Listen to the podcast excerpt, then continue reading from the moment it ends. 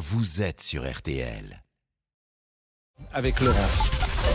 13h, 14h30. Les auditeurs ont la parole sur RTL. C'est l'heure du débrief de l'émission par Laurent Tessier. Vous avez été très nombreux à réagir à ce drame cette nuit à Vaux-en-Velin dans la banlieue lyonnaise. Un violent incendie s'est propagé dans les étages d'un immeuble. 10 personnes ont perdu la vie, dont 5 enfants de 3 à 15 ans. Et parmi les témoignages hallucinants, celui d'une habitante de l'immeuble dans RT Midi. Cette mère de famille habite au quatrième étage avec son mari et leurs 4 enfants. En pleine nuit, mon mari nous a réveillés euh, en panique pour nous dire que l'appartement était euh, euh, totalement enfumé. Il nous a dit qu'on ne pouvait plus sortir, on ne pouvait plus s'extraire de l'appartement et qu'il fallait attendre les secours. Alors voyant que les secours n'arrivaient pas, on a commencé à faire des choses pour survivre.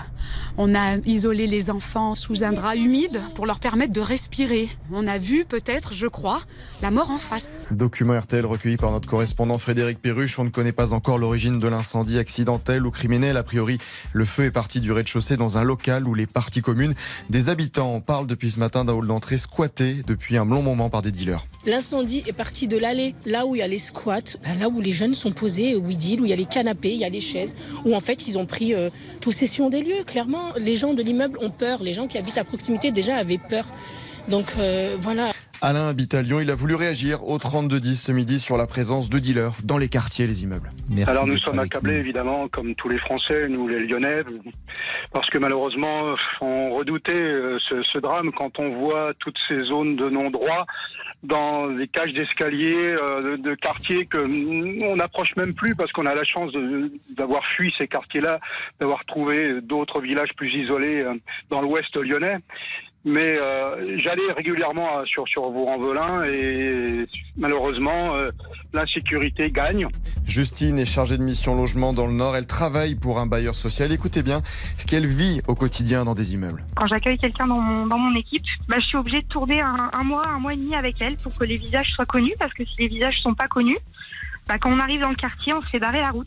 Donc on, on peut pas rentrer en fait. Clairement, ils ont, ils ont le contrôle sur la, sur la cité. Ils sont carrément avec des talkie-walkie à chaque côté, euh, aux chaque extrémité de la cité.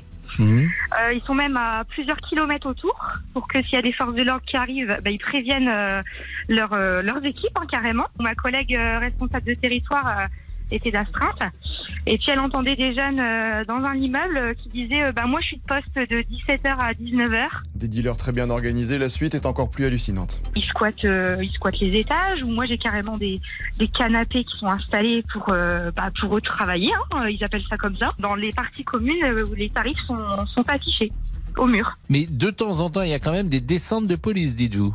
Ouais, mais le problème, c'est, vous voyez, ils sont à un kilomètre. Et à un kilomètre, bah, ils les voient arriver, donc bah, ils sont prévenus, en fait. Et le lendemain, ça reprend? Exactement, tout à fait. Merci pour votre témoignage. Merci d'avoir raconté ce que vous vivez au quotidien, une réalité des fois minimisée. Merci Laurent.